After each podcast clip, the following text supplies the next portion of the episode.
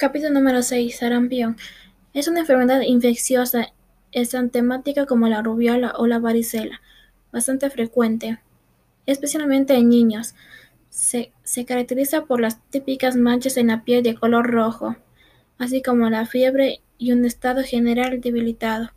La tos siempre está presente debido a la inflamación de las mucosas de las vías respiratorias altas. Y respondiendo a un clásico de la Infectología. No hay sarampión sin tos.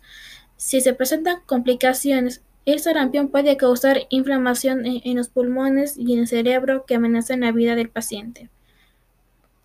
El periodo de incubación del sarampión suele durar de 4 a 12 días, durante los cuales no hay síntomas. Las personas infectadas siguen siendo contagiosas desde la aparición de los primeros síntomas hasta los 3 a 5 días posteriores a la aparición del sarpullido. El diagnóstico se, hace a través del, cuadro clínico y la detección de anticuerpos en la sangre.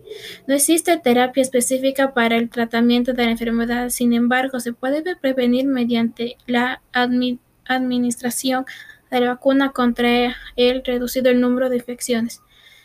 En la mayoría de los países, la enfermedad es es de declaración obligatoria a las autoridades de salud social. En 1998, la Asamblea Mundial de la Salud estableció el objetivo de la eliminación de sarampión endémico en Europa para el 2007, para poder certificar su eliminación antes del 2010.